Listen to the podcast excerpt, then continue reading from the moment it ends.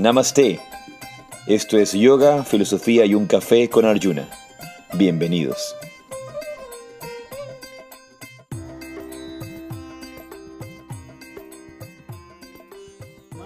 Jai sí, Radhe, Radhe. Yo soy Arjuna Das. Y yo soy Chintamani. Y esto es Yoga, Filosofía y un Café. Buenos días, buenas tardes, buenas noches, dependiendo de dónde estás y a qué hora escuchas el podcast así sea que lo escuches en Spotify o aquí en vivo con nosotros, porque como nos escuchan de algunos países, en algunos lugares son buenas tardes, en otros lugares son buenas noches.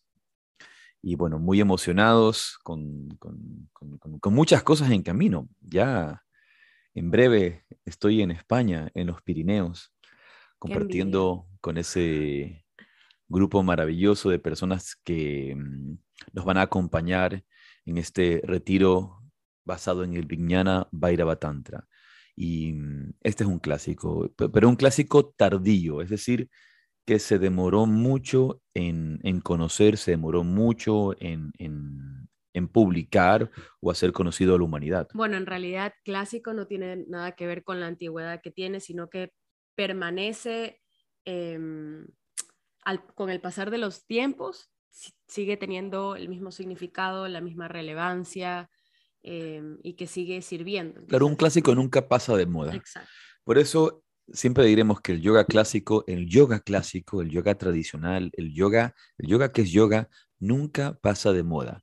Pero en cambio, el, el yoga salsa, el yoga reggaetón, el yoga para el culo, el, yoga para tener la nalga firme, esos yogas pasan de moda el, yoga y probar... Eh, slackline yoga. Slackline yoga. Todo eso, yoga, esas cosas pasan de moda porque no son clásicos. Los clásicos perduran para siempre. Pero me refiero a que este, este texto es eh, tanto eh, igual de antiguo o muy cercano, por ejemplo, al Bhagavad Gita, otros textos. Obviamente van a haber discusiones académicas que van a decir, no, que este texto aparece después, pero si entendemos que las tradiciones iniciáticas de la India son tradiciones orales, no podemos dar con una fecha exacta de, tal o cual tradición. Además, que mm, el conocimiento de la India y el conocimiento espiritual de la India y de las tradiciones espirituales de la India, porque no podemos decir la tradición espiritual de la India, podemos hablar de alguna manera de una tradición espiritual de la India, pero sería más, más apropiado decir las tradiciones espirituales de la India. Mm, lo mismo es engañoso a veces decir el yoga. Y lo voy a decir con toda sinceridad, porque a veces yo lo digo, el yoga es engañoso, porque estaría, sería más apropiado decir los yogas, los yogas. Y obviamente no me refiero a Shivananda Yoga, ni a Dharmamitra Yoga, ni a Nusara Yoga, ni a Yengar Yoga, ninguno de estos yogas que llamamos modernos aunque tengan bases y raíces tradicionales, no me refiero a esto, me refiero a los yogas, ¿no? el Kundalini Yoga, tampoco el Kundalini Yoga de Yogi Bayan, eso hay que hacer siempre esa aclaración. El Kundalini Yoga de Yogi Bayan no es el Kundalini Yoga que me refiero, no es el Kundalini Yoga clásico. No tengo nada en contra de Yogi Bayan ni en contra de esa escuela, pero esa es una interpretación Sikh del Kundalini Yoga que no es lo mismo. Una adaptación de estos principios a las tradiciones Sikh, maravillosas, hermosas, pero no es a lo que me estoy refiriendo. De Nadam Yoga, Laya Yoga, eh, Kriya Yoga, el auténtico Ashtanga Yoga, tampoco el yoga, no me, no estoy refiriendo al, al Vinyasa Yoga, eso es otra cosa, ¿no? Los, estos yogas clásicos, por eso es más apropiado decir de estas tradiciones de la India. Entonces no podemos decir con exactitud cuándo aparecen estos textos, pero lo que es cierto es que sus enseñanzas son inmortales, como lo dice la tradición, son, son inmortales, son, son enseñanzas siempre actuales y que nos van develando poquito a poquito, eh, eh, momento a momento, los distintos las distintas revelaciones de las conciencias, nos van eh, revelando el arte de la conciencia y la manifestación de la conciencia. Es, es, un texto muy, muy maravilloso, así que muy emocionado de que estoy ya este fin de semana Pronto. con... Estoy este fin de semana ya con, con la, la san- sanga. con la sanga y con las personas que quieren compartir en este retiro en los Pirineos. Aparte que el lugar es precioso. Pirineos es realmente un lugar bendecido por la tierra. Lola, que la veo ahorita en pantalla, que nos ha acompañado en el sitio donde cono- que conocemos, eh, lo sabes bien y lo saben otros, es hermoso. Casa Cuadrado, que es el sitio que, que elegimos para nuestro retiro, es realmente un lugar maravilloso, privilegiado, ubicado en un lugar único, por así decir, en este, en enclavado en este. Parque Nacional Monte Perdido. del. Monte Perdido y Ordesa. Sí, muy, muy contentos de ir. Y, al- y termi- termina ese y de inmediato a las pocas semanas de regreso a nuestra amada India. Yo estoy emocionadísima, realmente estoy ya, ya comencé el countdown, cuenta atrás, ya comencé a marcarlo, porque me emociona, me emociona Sí, ca- cada cosa, cada experiencia. Ayer tuvimos una reunión con un par de viajeros que nos acompañan eh, y, fue muy, muy bonito ver los detalles, eh, eh, conversar acerca de cada cosa que sucede. Y, a veces estamos en la India y, hay que tratar de mantener la calma, porque hay tanto que se puede hacer, tanto que se puede conocer, pero vale ir hacia adentro, vale eh, estar en calma, serenos, en- gustando cada cosa.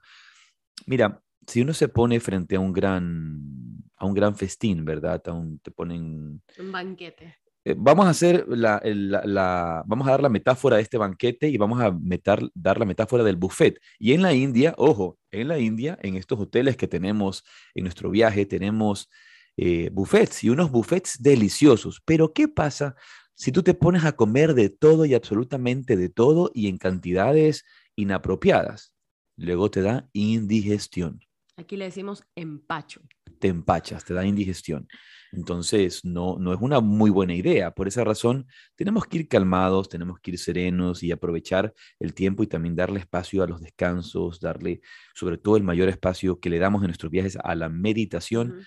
Y nuestro viaje de octubre está totalmente lleno con un grupo maravilloso de personas, entre ellas algunas de las que están aquí, Gauri, Lola, Priya, Edith también viene, eh, no la veo ahorita en pantalla porque tenemos anclado el, el- nuestra pantalla, pero tenemos un grupo maravilloso de personas que nos acompaña y de ahí tenemos eh, para al- aquellos que se están quedando fuera Eso iba a decir. y aquellos que no pueden venir, pues eh, Abril. abril, abril, no, no, no pierdan Abril, el tiempo. Y, Viajes mil. y eso es algo que es esencial, la organización. Hay personas que dicen, ah, bueno, es en abril, tengo tiempo. Para abril no tienes tiempo. Es decir, tienes que organizarte ya. Sí, sabes que ayer estaba, estaba como pensando en, en, en tiempo, en los meses que vienen. Ya mismo se va a acabar el año. ¿Te has dado cuenta? Sí, ya mismo se va a acabar el año. El año se acaba mañana, no, ¡ah! no falta absolutamente nada, estamos a la vuelta de la esquina Sí. y, y por eso es esencial, si a las personas que quieren venir y que nos están escuchando y que quieren en- venir en abril, tienen que organizarse ya, no pueden demorar ya, hay que hacer pagos ya, comprar pasajes ya, tener todo registrado ya. Sí. No podemos estar dejando todo para mañana. No, peor con, con cómo las cosas están ahora con las aerolíneas y los aeropuertos y que cada día cambian pues políticas y cosas, como han subido, subido los pasajes. Entonces hay que hacer las cosas, yo creo que ahora más que nunca, con tiempo. Hay todas las herramientas para hacerlo con tiempo desde cualquier parte del mundo. Queremos mandar nuestro amor, pero también nuestra crítica oficial a todas las aerolíneas del mundo que se han dedicado ahora a sacarle la cabeza a todos los viajeros. Ya no puedes llevar nada. La gente que vino a la formación decían que viajaron de Quito a Guayaquil y les querían cobrar el yogamat. Les querían cobrar lo que llevaban en los bolsillos. Les Eh, querían cobrar el eso. yogamat. Sí, solamente faltaba que te cobren por llevar una chompa. Sí. El abrigo, por el abrigo hay que pagar 20 euros. Por el abrigo hay que pagar 20, 20 dólares. O sea, era una, una locura. sí. Venían en, en- en- con una maleta de mano y una mochila y obviamente el yoga mat. Y ustedes saben, el yoga mat es, son estos yoga mats pequeños que tú los, los enrollas y los puedes, los puedes meter fácilmente en una en estos en, est- en estas cabinas en esta parte de arriba de. ¿Cómo se llaman estas repisas arriba? Ni, no tengo la más mínima idea Guardamaletas. allí arriba y en el maletero en- y les querían cobrar, les querían cobrar. Al- al- algu- algunas personas Sí. se quejaron y, y nos contaron que los que vinieron a la formación, que viajaron, por ejemplo, desde Quito o de otro lugar, que les estaban queriendo cobrar por el yogamat. Sí, yo, yo creo ya que las aerolíneas se han puesto tan eh, tan exquisitas, ¿no? Que ya mismo te van a, cobrar sobrepeso, pero de cada uno, ¿no? Si ya estás medio gordito, no, vas a pagar.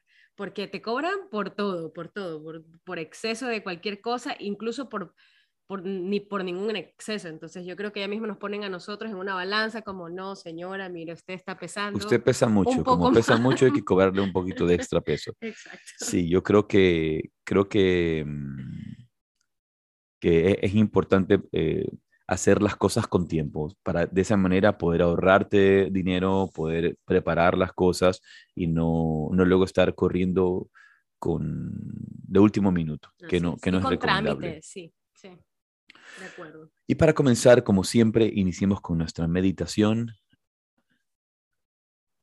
Vamos a solicitar a todos los que están con nosotros y aquellos que nos escuchan y que pueden hacerlo, que se sienten cómodamente con la espina dorsal recta. Y ya lo sabes, si estás caminando, puedes simplemente relajarte, tomar un espacio para calmarte. Y donde quiera que estés, simplemente regresa la atención al espacio que ocupa tu cuerpo. Regresa tu atención hacia el aquí y al ahora. Regresa a tu mente del pasado y la memoria Regresa a tu mente del futuro y la anticipación. Y toma conciencia únicamente del espacio que ocupa tu cuerpo. Toma conciencia del lugar donde estás sentada, sentado.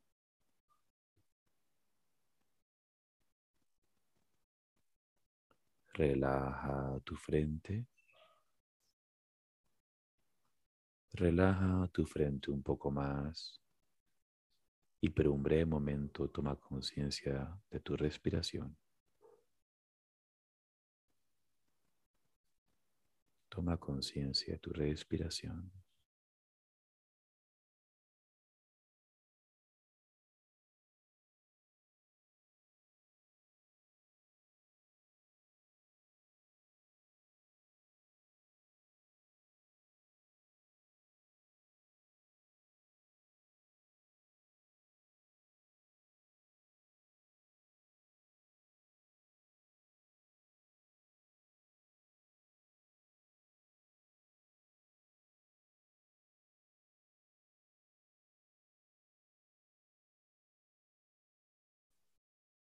Consciente de tu respiración, lleva las palmas juntas frente a tu pecho.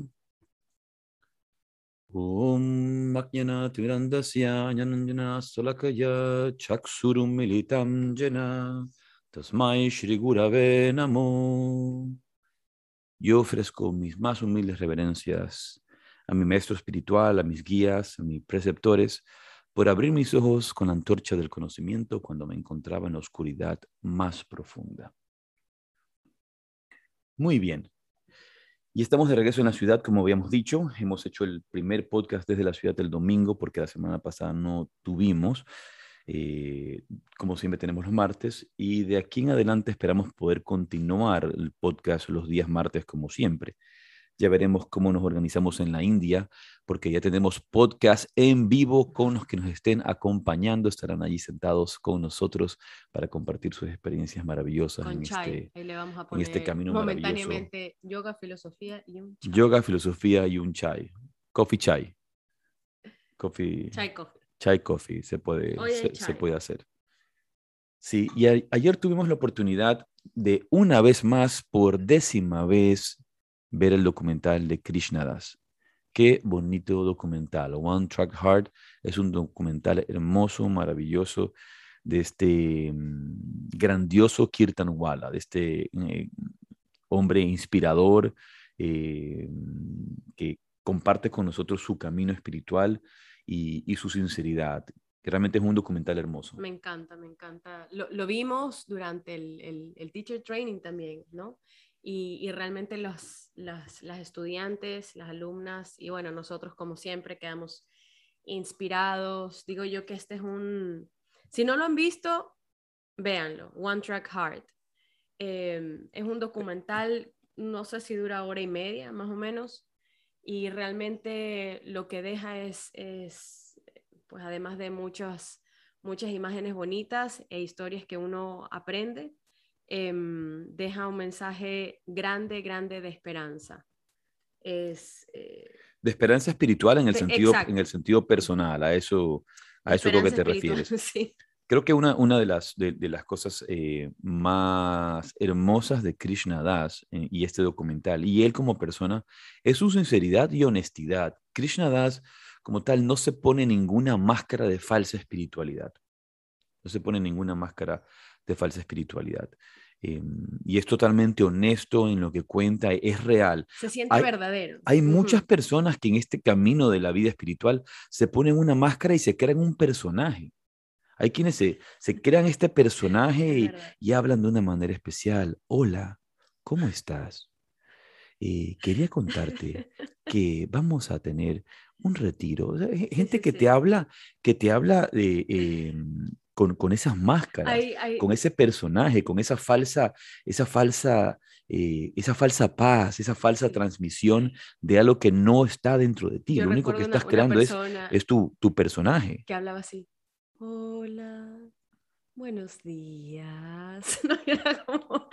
quedaba hasta miedo. a mí me daba más miedo. Pero yo me imagino que esa persona mientras hablaba debe haber sentido así como que voy a hablar como que los ángeles hablan a través mío, ¿no? Es como, ah, con un aura y los rayos que bajan. Una de las cosas, por ejemplo, y tú lo sabes, que hemos recibido eh, de muchas felicitaciones eh, y mucha gente que ha quedado muy contenta con la entrevista, con el podcast que tuvimos con Baptiste Maxo, el eh, Baptiste Maxo, el gran maestro de yoga.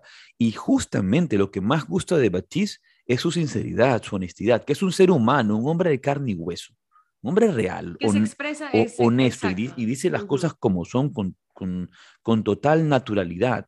Em, y creo que eso es lo importante, ver esa naturalidad. No, no es que tienes que tomar una, una forma específica de alguien, no es que tienes que eh, ponerte un un patrón, no, no, es que, ah, ok, entonces como voy a ser, como voy a ser honesto, como voy a ser real, de aquí, de aquí en adelante voy a hablar con malas palabras. Yo no las utilizo, pero las voy a empezar a utilizar. Y pero pues, no, eh, una vez más, sigues creando, un personaje. Y hay gente eso que le encanta crear un personaje.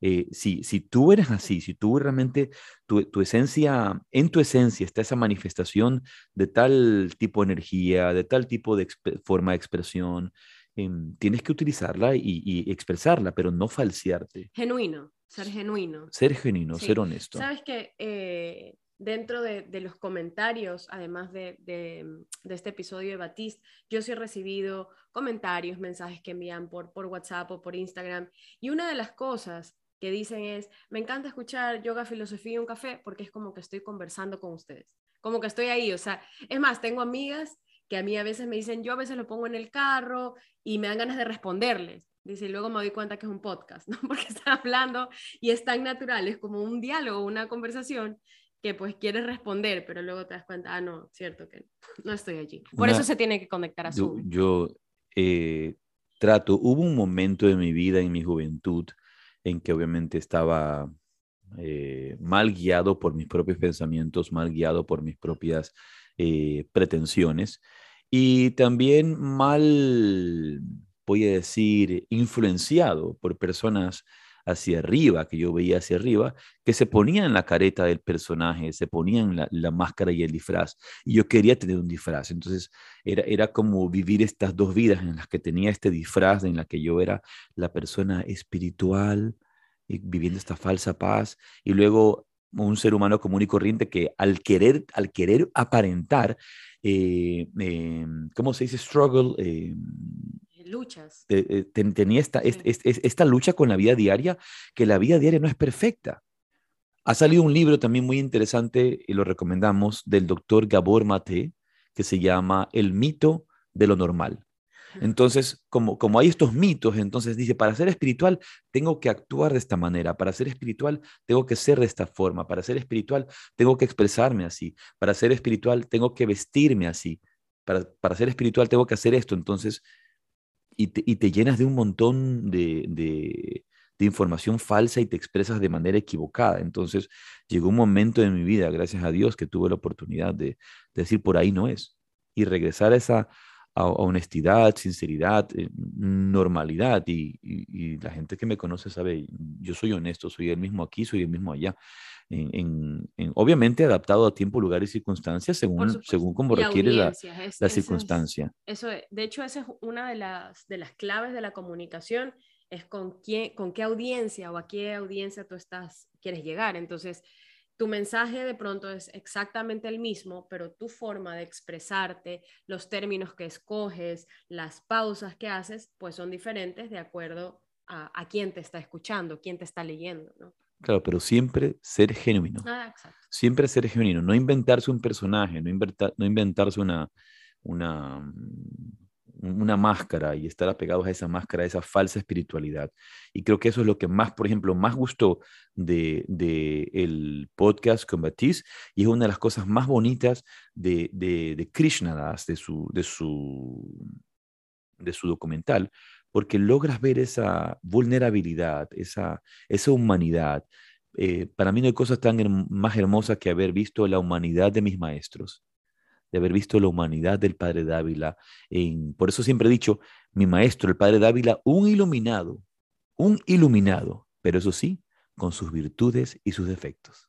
No, porque si no, si no tuviera defectos, no, sería un ser humano. Y cualquier gran maestro también tiene sus virtudes y sus defectos. Entonces, lo mismo Swamiji, el gran Swami Vedavarati, Sadhu Maharaj, me explicó, cada, uno de ellos. Y, y, creo que lo hemos mencionado en, en, en algún otro episodio, está la madurez que se necesita para tú ver a un maestro o a tu maestro en, esta, en estos estados de iluminación en estos estados de conciencia y además en esta humanidad y poder aceptarla y es como no significa que porque tiene defectos o porque se enoja o porque pues de pronto pega un carajazo por ahí, significa que ya no está iluminado.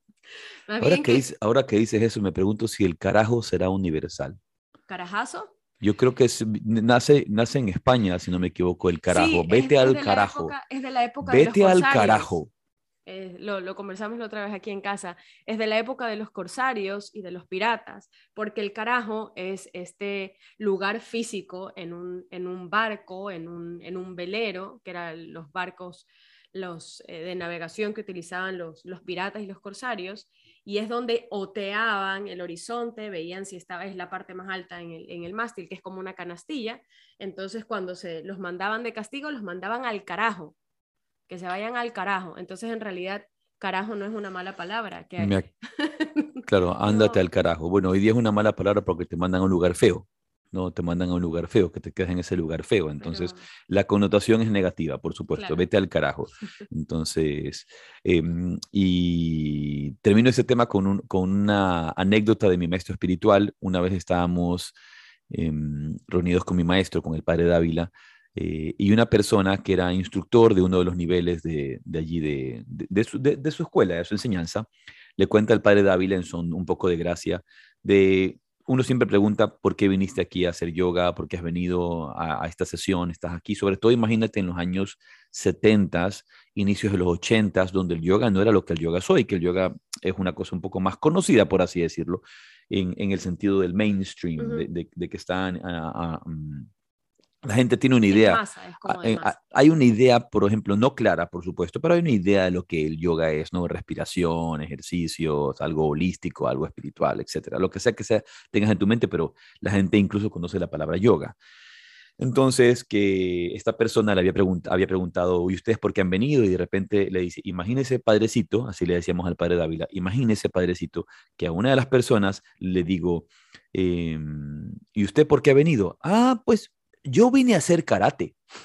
Yo vine a hacer karate. Entonces, porque imagínate, el yoga y el kung fu deben haber sido lo mismo en la mente de esa persona en los años 70. O sea, no, había mucha idea. Se vestían de blanco. Entonces, dice, el padre Dávila lo mira y le dice, le hubieras dicho, aquí no se hace karate carajo. y el padre obviamente se rió porque estaba haciendo este juego de palabras, karate carajo. Entonces, y el, y el, señor, el señor, el instructor decía, no, si le hubiera dicho esto. Y le dice, te estoy insistiendo para que te rías, porque era obviamente un juego de palabras que, estaba. Se llama anáfora. Estaba una, bueno, una anáfora. Una anáfora, cuando utilizas palabras que suenan Aquí no se hace karate, carajo. Muy bien, y hoy día tenemos un tema sumamente interesante eh, con el cual nos hemos eh, quedado después de la formación, porque durante el Yoga Rajasya Transformation Training Program tocamos un tema que es parte de, nuestros eh, entrenamientos y, parte de, de nuestro pensum, entre ellos, o sea, hablamos de varios temas, por supuesto, pero entre ellos hablamos un poco del Mahasamadhi, del abandono del cuerpo físico que realiza voluntariamente un yogi en el momento de la muerte. Y es un tema sumamente interesante porque mm, nos llama a esa, a esa, a esa justa visión trascendente del yoga, e, este, este momento tan misterioso que, que todos vamos a vivir tarde o temprano, que es el momento de la muerte así como hemos vivido el momento del nacimiento. Es un momento muy, muy místico, muy, muy particular, muy profundo, y, del cual se, se, ha venido hablando en Occidente desde los años 50, sobre todo en el año 50, 52, cuando se empezó a hacer popular la autobiografía de un yogi de Paramahansa Yogananda, un texto que, es obligado de estudio para todas las personas en este camino espiritual. Pero antes de hablar de, de, de, este Mahasamadhi, de la muerte y de algunos temas que tenemos preparados para conversarlos hoy, para desarrollarlos hoy, em, tú tienes una cita sobre la muerte. Sí, tengo una cita que me encantó, es de Octavio Paz, escritor mexicano. Em, y dice, para el habitante de Nueva York, París o Londres, la muerte es palabra que jamás se pronuncia porque quema los labios. El mexicano, en cambio, la frecuenta, la burla, la acaricia, duerme con ella, la festeja. Es uno de sus juguetes favoritos y su amor más permanente. Cierto, en su actitud hay quizá tanto miedo como en la de los otros, mas al menos no se esconde ni la esconde. La contempla cara a cara, con paciencia, desdén o ironía. Hermosa cita. Y hay otra cita que quisiera, voy a decir, hay otra cita que quisiera yo citar, hay otra cita que quisiera compartir, que es de uno de los grandes santos, de uno de los más grandes santos, un yogi realmente de la cristiandad, San Francisco de Asís, que decía, loado seas mi Señor por la muerte corporal, de la cual ningún hombre puede escapar. Loado seas mi Señor por la muerte corporal. Por eso le decía mi hermana la muerte. Loado seas mi Señor por la muerte corporal de la cual ningún hombre, ningún hombre mortal puede escapar. Todos, tarde o temprano, llegamos a ese momento, pero ¿cómo vamos a experimentar ese momento? Los grandes yogis lo experimentan desde el Mahasamadhi. Eh, Léenos, por favor, Chintamani nos va a compartir lo que dice la autobiografía de un yogi en su, en el, al inicio del libro, en su prefacio, se nos cuenta un poco, eh, se nos narra este, este episodio y este detalle del Mahasamadhi. Para Mahansa Yogananda, un yogi en la vida y en la muerte. Para Mahansa Yogananda entró en Mahasamadhi, el abandono definitivo del cuerpo físico, realizado en forma voluntaria y consciente por un yogi, el 7 de marzo de 1952 en Los Ángeles, California, luego de haber concluido su discurso en un banquete ofrecido en honor de S.E. Binay Sen, embajador de la India. El gran maestro universal demostró, tanto en la vida como en la muerte, el valor del yoga, conjunto de técnicas científicas utilizadas para alcanzar la comunión con Dios. Semanas después de su deceso, su rostro inmutable resplandecía con el divino fulgor de la incorruptibilidad. El señor Harry T. Lowe, director del cementerio de Forest Lawn Memorial Park de Glendale, en el cual reposa provisoriamente el cuerpo del maestro, remitió a Self-Realization Fellowship una carta certificada ante notario, de la cual se han extractado los párrafos siguientes. La ausencia de cualquier signo visible de descomposición en el cuerpo de Paramahansa Yogananda constituye el caso más extraordinario de nuestra experiencia, de nuestra experiencia. Incluso 20 días después de su fallecimiento, no se apreciaba en su cuerpo desintegración física alguna. Ningún indicio de moho se observaba en su piel, ni existía desecación visible en sus tejidos. Este estado de perfecta conservación de un cuerpo es, hasta donde podemos colegir, de acuerdo con los anales del cementerio, un caso sin precedentes. Cuando se recibió el cuerpo de Yogananda en el cementerio, nuestro personal esperaba observar, a través de la cubierta de vidrio del féretro, las manifestaciones habituales de la descomposición física progresiva. Pero nuestro asombro fue creciendo a medida que transcurrieron los días sin que se produjera ningún cambio visible en el cuerpo bajo observación. El cuerpo de Yogananda se encontraba aparentemente en un estado de extraordinaria inmutabilidad. Nunca emanó de él olor alguno a descomposición. El aspecto físico de Yogananda instantes antes de que se colocara en su lugar la cubierta de, cubierta de bronce de su féretro, el 27 de marzo, era exactamente igual al que presentaba el 7 del mismo mes, la noche de su deceso. Se veía tan fresco e incorrupto como entonces. No existía razón alguna para afirmar el 27 de marzo que su cuerpo hubiera sufrido la más mínima desintegración aparente. Debido a estos motivos, manifestamos nuevamente que el caso de Paramahansa Yogananda es único en nuestra experiencia.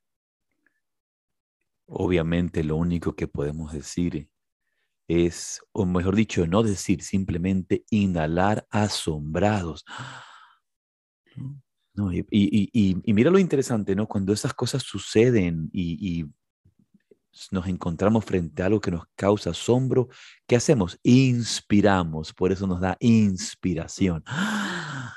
llevas el aire hacia adentro, inspiras, wow. Cuando, imagina, yo tenía 15 años la primera vez que supe de este abandono eh, del cuerpo físico realizado conscientemente por un yogi. Hay algunas cosas aquí interesantes en, en, este, en esta narración. Pues la primera, el abandono consciente, el Mahasamadhi, ¿no? que existe una técnica, que existe un proceso, que existe una forma de abandonar conscientemente el cuerpo, que lo realiza a voluntad un yogi. Luego de eso, me encanta cuando dice, cuando dice yoga. El maestro, el maestro, eh, ¿quién está llamando a esta hora a mi teléfono?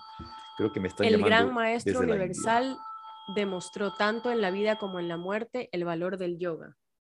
Eso. Sí, ¿cómo describe yoga? Conjunto de técnicas científicas utilizadas para alcanzar la comunión con Dios. por un momento esto nos debe llamar la atención. El gran maestro universal, universal demostró tanto en la vida como en la muerte el valor del yoga. ¿Y qué es el yoga? Conjunto de técnicas científicas utilizadas para alcanzar la unión con Dios. No dice conjunto de técnicas científicas utilizadas para bajar de peso. no, dice eso. Conjunto de técnicas científicas para alcanzar la unión con Dios. O podemos también traducirlo como conjunto de técnicas científicas para alcanzar la iluminación, el desarrollo espiritual, etcétera, porque hay distintas formas de contemplar, como decía el gran filósofo Panikar, el misterio. Este misterio que algunos llamamos Dios, pero el misterio, ¿no? Son conjunto de técnicas científicas que nos llevan hacia adentro, hacia un despertar interior. Y luego esta experiencia de los signos eh, visibles de que no hay descomposición. Eso, es lo que iba a decir, que eh, biológicamente, o sea, gracias a la ciencia forense desde hace ya pues, algunas décadas, está tan estudiado este proceso que comienza minutos apenas tu corazón deja de latir. O sea, apenas deja de latir, a los pocos minutos ya comienza la descomposición del cuerpo. En cuatro horas después de que tú falleces, a las cuatro horas ya el cuerpo está rígido, ya tu piel está gris, violeta, eh, incluso a los pocos minutos comienza esta autólisis o autolisis, que es cuando las, las células se comienzan ellas a, a romper, a descomponer por dentro, ellas mismas, al momento en que ya no hay oxígeno, cuando hay anoxia, ya no hay oxígeno, ya no se pueden seguir reproduciendo, se pueden seguir dividiendo, etcétera, etcétera, y ellas comienzan como a, a morir justamente por esta, por esta falta, esta falta de oxígeno y entonces comienza pues después de unas horas ya el, rigor mortis, a, a oler, ¿no? a, a, putrefacción. Y al comienzo huele más o menos, pero ya después pues, ya no hay como negarlo, ¿no? Que uno dice huele a muerto. Claro, por, supuesto. Entonces, imagínate, el cuerpo de Yogananda estuvo 20 días 21 días. Ahora, hay gente que se pregunta por qué razón se deja el cuerpo reposar 20 días y por qué no lo han. Hay una práctica, obviamente. ¿Y qué es lo que sucede? Ya los yogis que entran en samadhi em, han experimentado esto antes. Y Yogananda mismo, y uno lo puede ver en su documental Awake, em, él había ya entrado en estos estados de conciencia profundos en los que se queda sin respiración, entrando en un estado que se llama Kevala Kumbhaka, de animación suspendida en el cual no hay respiración. No, cuando hay respiración. Kevala Kumbhaka el corazón se detiene o baja mucho, mucho sus latidos. Em, y luego de esto, el, el, yogi permanece aquí de forma rígida, como en un cuerpo como muerto, por un día, dos días, sigue eh, tres días, sigue estando vivo. Entonces, cada vez que él entraba en Samadhi, y esto, ojo, no es el caso de Yogananda, son muchos casos, se acercan al oído y le dicen, Om, Om, un caso muy similar es el de Ramakrishna Paramahansa, cuando entra en Nirvikalpa Samadhi, guiado por su maestro Totapuri, su maestro de Advaita y de Nirvikalpa Samadhi, le enseña estos métodos de meditación para llevarlo a los estados más elevados de Samadhi. Ramakrishna entra en este Nirvikalpa Samadhi, el más glorioso estado de meditación de la tradición eh, vedántica, donde está sin respiración, sin pulso, y Totapuri se queda impresionado, primero por la rapidez que Ramakrishna, eh, eh, con, con, la que Ramakrishna entra en este estado, y se pone a cantar Om, Om, cuando ya se preocupa porque tiene muchos días y él sabe que si pasa 20 días, el cuerpo pasa más de 20 días en ese estado, el, el, el, jiva, el jiva Atman, el espíritu, no va a permanecer en ese cuerpo, lo va a dejar, no va a regresar. Entonces, obviamente, este om es un llamado Tota, tota Puri, se preocupa y le empieza a cantar Om, Om, desde, desde su voz, para que la conciencia que está profundamente en Samadhi empiece a salir, empiece a salir, empiece a salir. Ramakrishna salió y, por, por supuesto, tenemos el recuento de, de, que nos transmite todas estas experiencias de Ramakrishna, eh, pero él, entró en este estado de, profundo y hubo la preocupación de que se quedara. Ya Yogananda había entrado. Entonces, em, imagínate, pero bueno, Yogananda, Yogananda era dramático, ¿no? A él le, gustaba hacer estas cosas, eh, ¿verdad? Llamar un poco la atención para poder mostrar el poder y el valor del yoga.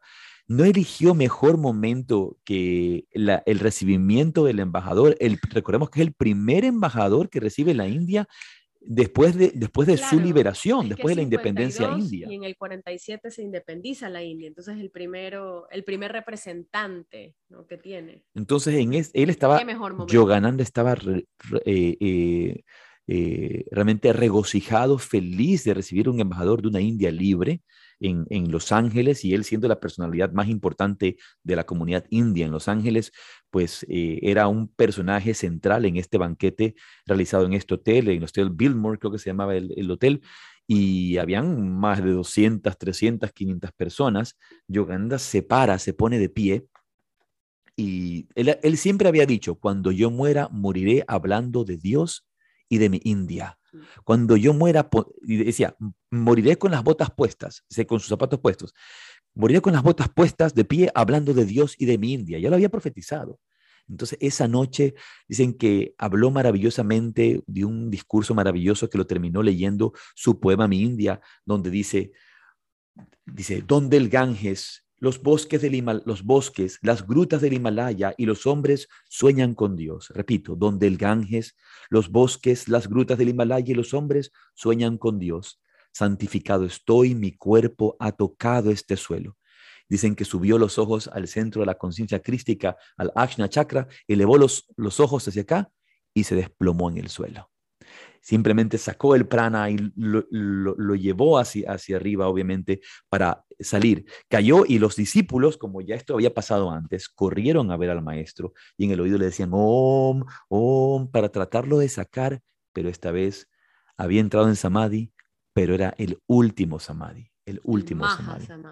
Ahora, hay una descripción sumamente interesante que a mí me gusta mucho, mucho, mucho, de unos textos muy antiguos Em, que vienen de un grupo de escrituras que se llaman los Puranas. En este caso, de forma particular, el Bhagavata Purana. En el Bhagavata Purana, en el, en el canto 2, en el capítulo 2, hay una descripción eh, bastante interesante y llamativa de cómo el yogi debe hacer para dejar su cuerpo, ir a los planos trascendentales, ir al encuentro con, con, la divinidad, ir al encuentro con Dios o simplemente dejar el cuerpo y si quiere puede irse a viajar por los mundos astrales y otros, y otros planos. Entonces vamos a pedir a Chintamani que nos comparta el texto 15 del capítulo 2 del canto 2, eh, desde el texto 15, unos, unos slokas muy bonitos que hay.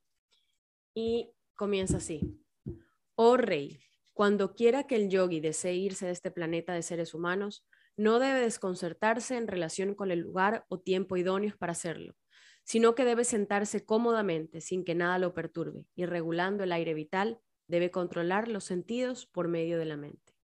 Después, el yogi debe fundir la mente en la entidad viviente mediante su inteligencia pura y luego fundir la entidad viviente en la superalma. Y al hacer eso, la entidad viviente plenamente satisfecha se sitúa en la etapa suprema de la satisfacción, para así dejar de hacer todas las demás actividades. En ese trascendental estado de Labdo Pashanti no existe la supremacía del devastador tiempo, el cual controla incluso a los semidioses celestiales que están apoderados para gobernar a las criaturas humanas. Y ni qué hablar de los propios semidioses. Ni tampoco existe en él la modalidad de la bondad material, ni la pasión, ni la ignorancia, y ni siquiera el ego falso, ni el océano causal material, ni la naturaleza material. Los trascendentalistas desean eludir todo lo material, pues conocen esa situación suprema en la que todo está relacionado con el Supremo Señor Vishnu, Luego, un devoto puro que está en absoluta armonía con el Señor no crea perplejidades, sino que adora los pies del loto del Señor a cada momento y se los pone en el corazón. Mediante el conocimiento científico, uno debe estar bien situado en el estado de la comprensión absoluta y de ese modo ser capaz de extinguir todos los deseos materiales. Uno debe abandonar entonces el cuerpo material obstruyendo el orificio del aire, a través del cual se evacúa el excremento, con el talón del pie y elevando el aire de la vida de un lugar a otro, pasando por los seis lugares principales. Un, momento aquí, ¿no? Solo quiero hacer una, una, como aportar este comentario. Cómo a través de ciertos mudras específicos, de ciertas prácticas energéticas, el yogi eh, utilizando su postura, utilizando sus mudras, empieza a llevar el prana, porque eso cuando dice el aire es el prana. El prana que es energía vital y conciencia, lo empieza a elevar, dice, por los seis, eh, dice, los, seis, lugares los seis lugares principales, está hablando de los chakras, ¿no? De los chakras hasta llegar al sexto chakra, ¿no? Que es en el entrecejo, lo que llamamos el tercer ojo. Es tapar como la entrada de aire de abajo con el, talón del pie. Sí. El devoto meditativo debe empujar lentamente el aire vital desde el ombligo hasta el corazón, desde ahí hasta el pecho y desde ahí hasta la base del paladar. Él debe buscar con inteligencia los lugares apropiados. Entonces mira cómo va pasando a través de, el, el devoto meditativo, está, está haciendo Diana, ¿verdad? Esta meditación que lo lleva a pasar el aire vital de, lugar en lugar porque está dando la ubicación específica de los chakras. Después, el Bhakti Yogi debe empujar el aire hacia arriba y llevarlo entre las cejas. Y luego, obstruyendo las siete salidas del aire vital, debe mantener su objetivo de ir de vuelta al hogar, de vuelta a Dios. Si él se halla totalmente libre de todos los deseos de disfrute material, debe llegar entonces hasta el agujero cerebral, y abandonar sus relaciones materiales habiéndose ido al Supremo. Sin embargo, oh rey, si el yogi mantiene un deseo de tener mejores disfrutes materiales, tales como el de trasladarse al planeta más elevado de todos, Brahma Loka, o el de lograr las ocho perfecciones, viajar por el espacio sideral con los Vaihayasas, o tener un lugar en uno de los millones de planetas que existen, entonces tiene que llevarse consigo la mente y los sentidos amoldados a lo material. Muchísimas gracias por compartir estos. Dan, muchísimas ganas de quedarse leyendo todo el Srimad Bhagavatam y todo este capítulo porque luego describe los planetas, eh, los planetas, los locas, los planos a los que el yogi puede avanzar una vez que ha dejado el cuerpo. Una, una, referencia que quiero hacer en todas las tradiciones, y no no solamente dentro de la tradición hindú, y voy a poner hindú em, realmente por, por ponerle un nombre en las tradiciones hinduistas, del yoga hinduista o del yoga hindú, se habla acerca justamente de esto, de subir el aire hasta el entrecejo. Mm, se es, se es muy cuidadoso de no trabajar con el Sahasrara chakra. Cuidadito a ustedes que están aquí escuchándonos y compartiendo, nadie trabaja con el Sahasrara chakra. Si se lo hace, se lo hace con mucho cuidado y con muy pocas veces. Principalmente los yogis van a trabajar con los seis centros hasta aquí, porque por acá en la fontanela es donde se abandona el cuerpo, donde se abandona el cuerpo. Ahora, esto no es solamente una experiencia, como digo, del yoga hindú. Esto también, por ejemplo, lo encontramos como uno de los seis yogas de Naropa en la tradición Vajrayana del Tíbet. Esta práctica tiene como nombre el Powa, el Powa, ¿no? Eh, Powa, eh, término tibetano, puede traducirse como práctica de la muerte consciente o va a ser, muchas veces lo vamos a encontrar como la transferencia de la conciencia la transferencia de la conciencia. ¿no? Y se dice que a través de la práctica del Powa uno aprende a transferir la propia conciencia hacia la parte superior de la cabeza, es decir, e, esa es la transferencia de la conciencia. Nuestra conciencia está enraizada en los puntos, en los chakras inferiores que nos contactan con el mundo. Entonces uno eleva la conciencia eh, y la transfiere a la parte superior de la cabeza para dejar por la fontanela la, mm, la eh, eh, la, vida, dejar el cuerpo a través de la fontanela.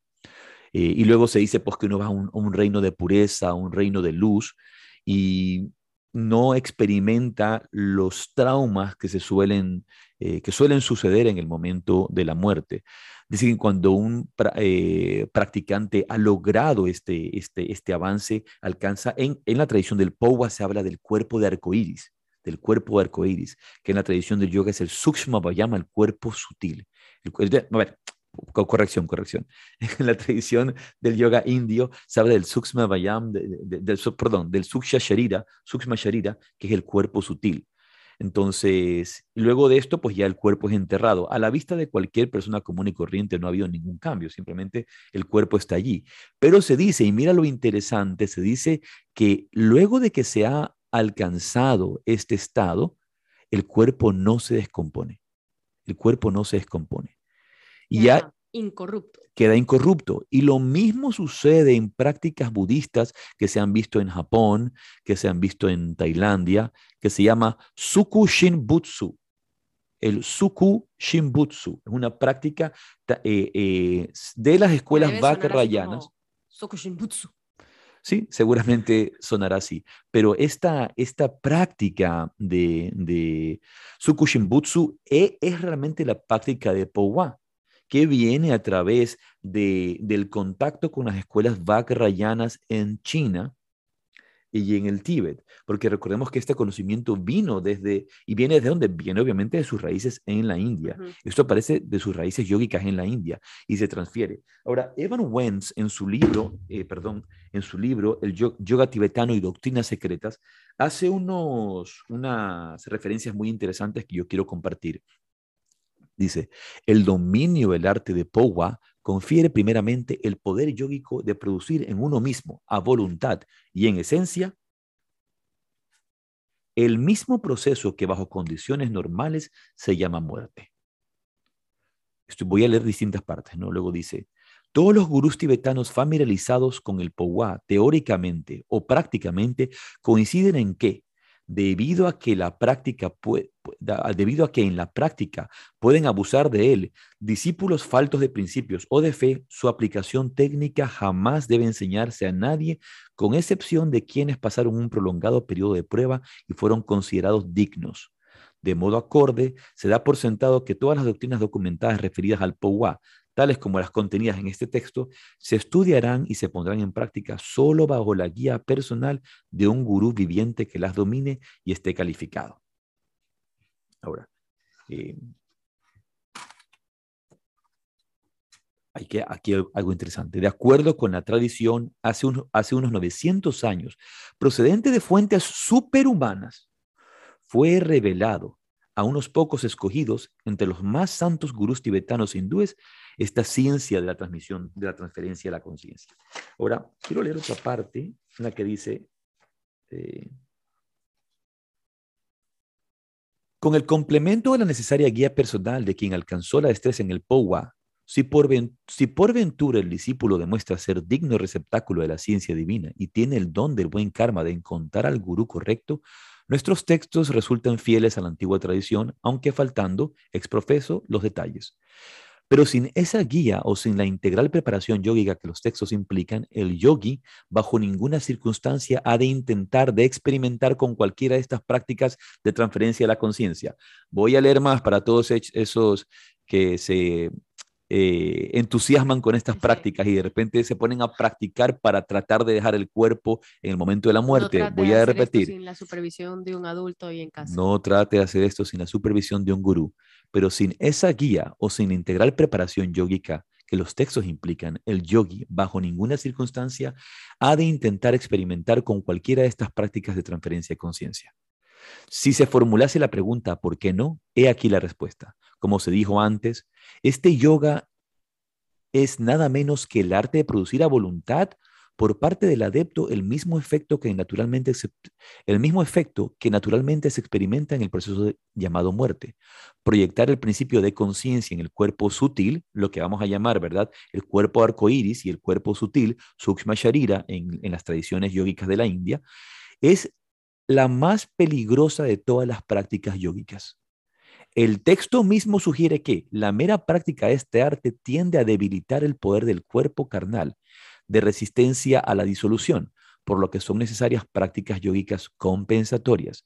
Si una desgracia se abatiese sobre el yogín que practica el powa, puede encontrarse incapaz de volver a ser dueño de su vacante del cuerpo en el plano terreno, ya sea debido a una inesperada interrupción de la conexión magnética entre los dos cuerpos, en cuyo caso se produce la muerte, o debido a alguna entidad humana o no humana que se apoderó de él. Mm. El primero de los relatos yógicos eh, antes narrados sirve de ilustración de este peligro. Entonces, hay que saber que estas prácticas uno las recibe directamente de los maestros. Y una cosa que podemos ver interesante en todas estas tradiciones eh, yógicas tanto de las del Tíbet, eh, tanto de las de, la India, son tradiciones de yoga, así como tenemos yoga. Ah, el, yoga es universal, el yoga es una ciencia universal y ha sido adoptada por eh, distintas sampradayas de la India, distintas escuelas de budismo, distintas tradiciones del Oriente, por eso hablamos de yoga budista, hablamos de yoga hindú, hablamos de yoga jaina, el yoga como ciencia universal que fue conocida por distintos maestros y que es entregada en los contextos de estas religiones orientales, ¿verdad? Pero la esencia siempre va a ser el mismo, yoga. Este conjunto de prácticas, técnicas, métodos y este vasto eh, cuerpo de conocimiento. Entonces, regresando a lo que estabas contando antes de Yogananda y lo que contaste de, de, de Ramakrishna, la, no se entierra a estos yogis porque puede ser que hayan entrado simplemente en samadhi y después de unos días regresen. Bueno, hemos visto cómo en el budismo eh, han salido, por ejemplo, a la luz, salió hace unos años, si no me equivoco fue en el 2017, este monje budista que fue encontrado en Siberia y que se decía que no estaba muerto, sino que estaba en un profundo estado de meditación.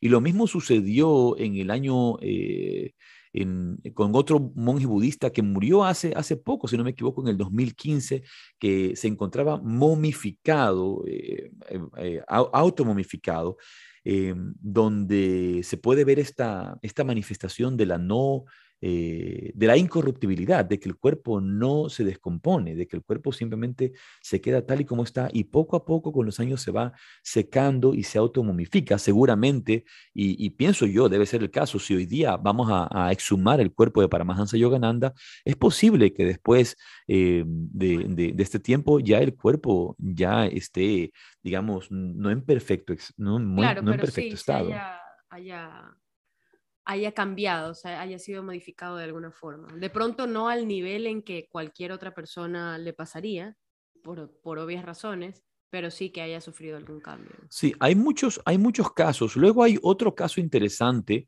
de un monje budista, eh, Prakru Samata Ki Kun, que murió en, en un monasterio en Tailandia en el 73 y que en un reportaje que le hicieron en el 2014, eh, el cuerpo todavía e, está allí, eh, está, está, momificado y no se, el cuerpo no se descompone, el cuerpo no se ha descompuesto. como, lo, como, que se seca. lo que se descompusieron, por ejemplo, fueron los, los ojos que nadie contó con que eso se iba a suceder. Él dice que cuando él iba a morir, eh, cuando él entró en Samadhi, cuando él entra en este estado místico de meditación y él sabe que va a entrar y va a dejar el cuerpo por la fontanela, él había dicho, si mi cuerpo se queda incorrupto, es decir, que he logrado este estado de meditación, he logrado este estado de meditación, entonces déjenlo afuera en una vitrina para que sea observado y cause inspiración a otros a seguir el proceso de meditación. Pero si mi cuerpo, si yo dejo el cuerpo y, y, no he logrado este alto estado de meditación, el cuerpo se va a descomponer. Y si el cuerpo se descompone, pues inmediatamente ustedes lo que van a hacer es enterrarlo. Pero em, luego de que este monje se sentó a meditar, dejó de comer, dejó de hablar y pasó en meditación por días, por días, por días, cuando dejó de respirar, su postura se quedó erguida, las piernas cruzadas y, allí quedó, tal cual. Y 41 años después, esto fue, eh, este fue el reportaje que hicieron en el 2014, eh, el cuerpo sigue igual. El cuerpo ha, ha seguido igual, solo envuelto en una túnica. Y lo único que se descompuso fueron sus ojos y por eso tiene unas ray puestas. Es muy chistoso y un poco tétrico ver al cuerpo del monje budista meditando y, tiene puesto unas gafas para que no, no, no se lo vea. Y estas prácticas eh, han sido comunes en la tradición, en la tradición budista. Ahora, yo quiero compartir unas experiencias, eh, bueno, también está la experiencia del Mahasamadhi de Swami Vivekananda y de todos los eventos que le preceden. Yo quiero compartir algunas experiencias del Mahasamadhi de uno de mis más queridos mentores y maestros, Swami Veda Bharati. Cuando Swami Veda Bharati va a dejar el cuerpo, sucedieron algunas cosas interesantes. Y todo esto lo conocemos, obviamente, de fuentes directas porque eh, eh, somos parte de esta familia espiritual también de Swami Veda. Y una de las cosas fue el incidente de los monos. Tú, tú no conoces el incidente de los monos. Te voy a contar, te voy a contar el, incidente, el incidente de los monos. Era julio y estaba llegando el monzón y llegó de repente una tormenta a Rishikesh. Swami Veda en esa época él ya no bajaba, ya, ya se quedaba arriba en su, en su, él tenía pues en su segundo piso su dormitorio, su propia cocina y él pasaba tiempo aquí. Eh, donde algunas veces tuve oportunidad de compartir momentos privados con él em, y también comer con él y como invitado. Fue, fue fueron momentos muy hermosos. Y en este espacio afuera tenía un patio bastante grande donde solíamos llegar a, secar las mantas de meditación. Se las limpiaba y se las ponían allá al aire libre. Una terraza, una gran terraza. Em, y había un montón de rosas, de rosas y de flores súper bonitas afuera que tenían. Y a mi vida le gustaba salir a caminar. Entonces, tres días antes del Mahasamadhi, aparece esta nube que venía una lluvia enorme y un grupo de, un grupo de monos, una, eh, una, eh, pandilla. una, pandilla. de monos, llega, llegan allí como locos, como locos y empiezan a sacar todas las flores, empiezan a sacar las flores. Nadie se mete con los monos y sobre todo si están allí haciendo esas locuras. Y empiezan a sacar las flores, sacan las flores, sacan las flores y las dejan allí y las dejan allí tiradas. Cosa muy interesante porque Surendra, mi, querido amigo Surendra, tú lo conoces bien, el, el, apodo que le decimos Suno, Surendra eh, está, está sentado, está, está, ha visto esto y dice, bueno, ¿qué, por qué los monos han hecho esto? Lo normal es que si los monos arrancan las flores, los monos se las comen. Eso es lo que pasa. Los monos arrancan las flores y se las comen, se las llevan. Pero aquí habían, habían sacado todas las flores y las habían dejado tiradas en el suelo. Entonces uno, Surendra dice, ¿qué voy a, qué voy a hacer con estas flores? Eh, Swamiji se va a molestar porque a Swamiji le gusta que las flores estén en su vivas, en, vivas allí. Y cuando me vea Tellas, Tellas, eh, nuestra querida amiga Tellas, Tellas se va a molestar conmigo porque va a pensar que yo arranqué las flores. Entonces Surendra no hizo nada más que agarrar las flores, juntarlas y ponerlas en un, en un balde. Llenó el balde lleno de flores que los monos habían dejado para ya utilizarlas porque están tiradas en el suelo. Había el, elemento extraño de por qué razón los monos no se habían comido las flores, simplemente las habían, dejado, las habían dejado allí. Entonces Surendra entró con miedo de que Tellas lo vea y justamente sale Tellas y lo ve con las flores y Tellas lo ve y le, le, manda una mirada así, esa mirada matadora, lo mira a Tellas, ¿por qué has hecho eso de sacar las flores? Y Tellas se molestó y se fue. No le dijo nada, simplemente Ni lo miró. preguntó. Ni le preguntó, lo miró con una mirada así matadora. ¿Qué haces con esas flores? No, de Lo juzgándolo. acusó, lo acusó. Lo acusó, mental, lo acusó mentalmente. Y, y él entró y se las llevó a Swami Veda. Y aquí lo interesante, escuchen, Swa- le lleva las flores a Swami Veda y cuando deja las flores allí, deja las flores allí, em, se las pone a los pies de Swami Veda y Swami Veda las ve. Los monos se habían dado la vuelta al ashram y estaban detrás de la ventana de Swami Veda, sentados allí, viendo a Swami Veda recibir las flores. Y Swami Veda eh, lo- los mira y Surendra le dice, ellos, ellos sacaron las flores y ellos las tiraron. Aquí por eso te las he traído, se las he traído a usted. Y los flores, eh, los, los, mon- los monos ven que Swami Veda recibe las flores y en ese momento eh, Swami Veda les agradece, les hace así un pranam con las manos y los monos se dan la vuelta y se van. Los monos vinieron a ofrecerle flores antes de que Swami Veda se fuera. Ahora, unos eventos interesantes que suceden en el día del Mahasamadhi de Swami Veda, antes de, de que Swami Veda deje el cuerpo, y esto me lo, me lo contó me- eh, en mi querido amigo, eh, compañero del, del- del sendero de la tradición del Himalaya, el Pandit Priyadarshan, a.k.a. Pierre, Pierre. Pierre, eh, el Pandit Priyadarshan me cuenta, dice que el día, el- la noche, la noche, Swami Veda dejó, avanzada en la noche, dejó el cuerpo, fue avanzado en la noche. Esa misma noche, cuando iba a comer, le dio expresas instrucciones a Surendra. Surendra se, se encargaba de su comida, él le cocinaba su comida personal a Swami Veda, era el cocinero privado y, y la persona que se encargaba de todas las cosas de Swami Veda. De que le, le hiciera un chapati muy particular, un chapati lleno de azúcar, con, con cubierto como, así Como como una, como una parata, parecía una parata, un chapati hecho como una parata lleno de azúcar y Como con gui- relleno, un y, chapati sí, relleno. sí, y con gui, un, un chapati relleno de azúcar y con gui en cada costado. Tenía que tener, fueran las instrucciones específicas.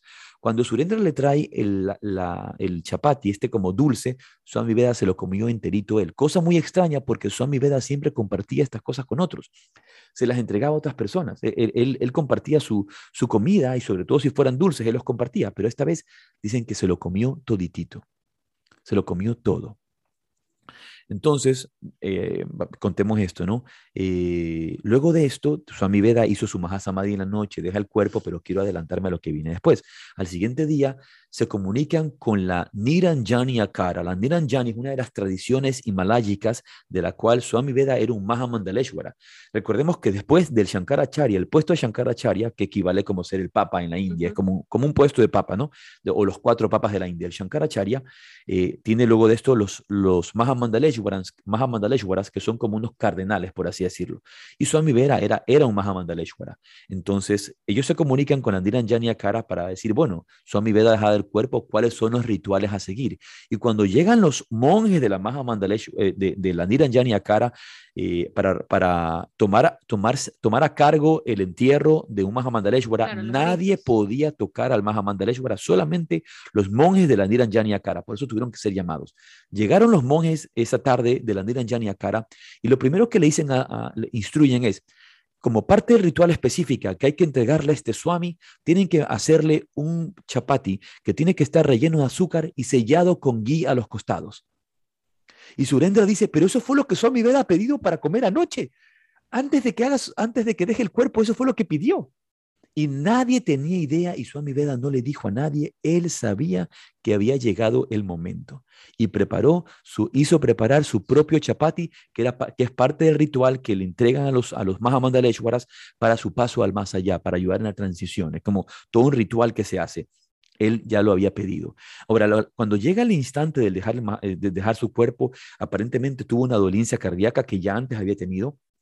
Normalmente él, él me lo contó personalmente. Cuando él tenía estas situaciones, él entraba en su meditación profunda, en su samadhi, arreglaba la situación dentro de su cuerpo con el prana y volvía a salir. Y así lo hizo por muchos años.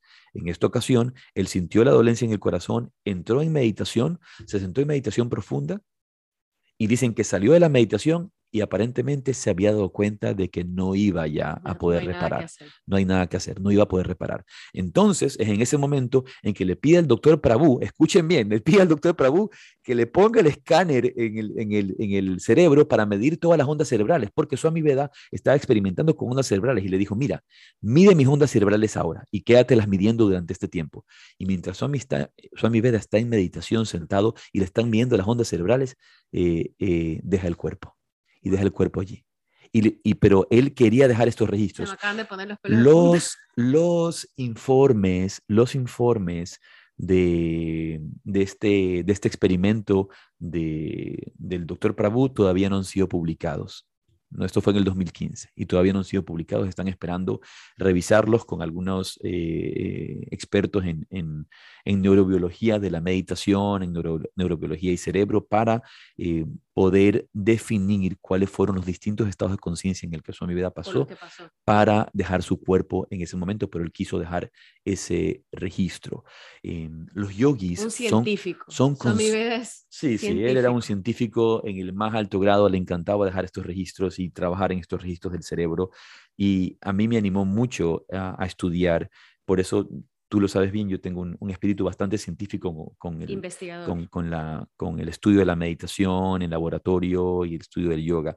Eh, bien, ahora, antes de terminar, solamente recordar que estas experiencias de, incorruptibilidad que se han dado en muchos más samadhis, eh, en muchos abandonos conscientes, como lo hizo el Powa, como lo hizo Yogananda y como lo han hecho muchos otros yogis, no, no, son, no son únicos de la cristiandad. Exclusivos. Eh, perdón, exclusivos de la, del hinduismo, también los encontramos en la tradición cristiana. Está el caso en Ecuador de Narcisa de Jesús, que, que, fue exhumado su cuerpo. Ella muere, si no me equivoco, en 1893. Su cuerpo exhumado en el 55, si no me equivoco, y, estaba, estaba incorrupto. incorrupto. Y bueno, estamos por terminar y antes de terminar quisiera que nos compartas este último relato que, comparte Yogananda eh, sobre otro maestro que hace su Maha Samadhi, ¿no? Aquí, que también está en Autografía un Yogi. Autografía un Yogi tiene varios relatos de abandonos conscientes del cuerpo físico. Meses después me encontré con un antiguo amigo, Sanandan, que fuera uno de los más cercanos discípulos de Pranavananda. Mi amigo, mi amado gurú se ha ido, me dijo llorando. Él estableció una ermita cerca de Rishikesh y nos dio a todos un amable entrenamiento. Cuando estábamos ya bien establecidos y haciendo rápidos progresos en su compañía, se propuso un día agasajar a una multitud de Rishikesh. Yo le pregunté por qué quería tan grande número. Esta es mi última fiesta ceremonial, me dijo, pero yo no entendí entonces el pleno sentido de sus palabras. Pranavanandaji ayudó a cocinar gran cantidad de alimentos. Dimos de comer a casi dos mil personas. Después de la cena, se sentó en una alta plataforma y pronunció un sermón muy inspirado y hermoso sobre el infinito. Al final, ante la mirada de miles de personas, se volvió hacia mí, mientras me sentaba a su lado en el estrado, y habló con una voz muy fuerte, poco usual en él. Sanandan, prepárate, voy a darle un puntapié al marco. Tras un consternado silencio, yo exclamé desesperadamente, Maestro, no hagas eso, por favor, por favor, no lo hagas. La multitud estaba muda, preguntándose el significado de mis palabras. Mi gurú me sonrió, pero su mirada estaba ya fija, definitivamente, en la eternidad. No seas egoísta, me dijo. No sientas pesar por mí. Por largo tiempo os he servido gustosamente. Ahora, regocijaos y deseadme un raudo viaje hacia Dios. Voy a ver a mi amado cósmico. Con un susurro, Pranavananda añadió, volveré a nacer pronto. Después de gozar un corto periodo de bienaventuranza infinita, regresaré a la tierra para unirme con Babaji. Pronto sabrás cuándo y en dónde mi alma ha sido enjaulada en un nuevo cuerpo. Luego volvió a gritar, Sanandan, aquí repudio mi cuerpo por la segunda Kriya Yoga. Enseguida miró hacia aquel mar de rostros y dio su bendición. Dirigiendo su mirada interna hacia el ojo espiritual, se tornó inmóvil. Mientras la asombrada muchedumbre creía que estaba meditando en estado de éxtasis, él ya había dejado el tabernáculo de carne y hueso, y su alma ascendía hacia la inmensidad cósmica. Los discípulos tocaron su cuerpo, sentado en la postura del loto, pero ya no tenía el calor de la carne. Solamente un marco vacío y rígido quedaba.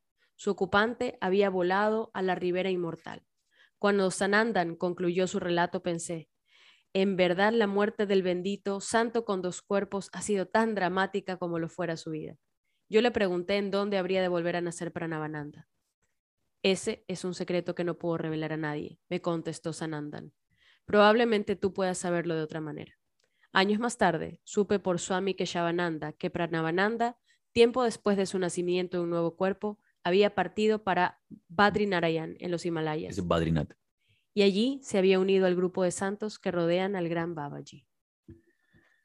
pues con estos, estos relatos maravillosos que nos inspiran a continuar nuestro proceso de meditación y que quizá, como decía mi maestro, el padre Dávila, em, toda persona que practique el arte de la meditación en vida, llega el momento de su muerte para tener la oportunidad de poder dejar el cuerpo de forma consciente. Y hay obviamente prácticas específicas, iniciaciones específicas que nos pueden ayudar en ese proceso, pero es el arte de nuestra meditación diaria. Si alguien quiere profundizar en esos temas, hay un libro que se llama Meditation and the Art of Dying de Swami Vedabharati mm. y otro libro para que puedan eh, reflexionar eh, sobre la muerte y también el Mahasamadhi, el libro del Padre Dávila de mi maestro eh, mi hermana la muerte y el más allá. Espero que hayan disfrutado de estas lecturas del Sirmat Bhagavatam, de autografía en yogi, de, todos estos, todas estas anécdotas interesantes. Ha sido un episodio maravilloso. Así que nos despedimos. Jai Sri Radhe Radhe. Radhe Radhe, linda semana. Gracias.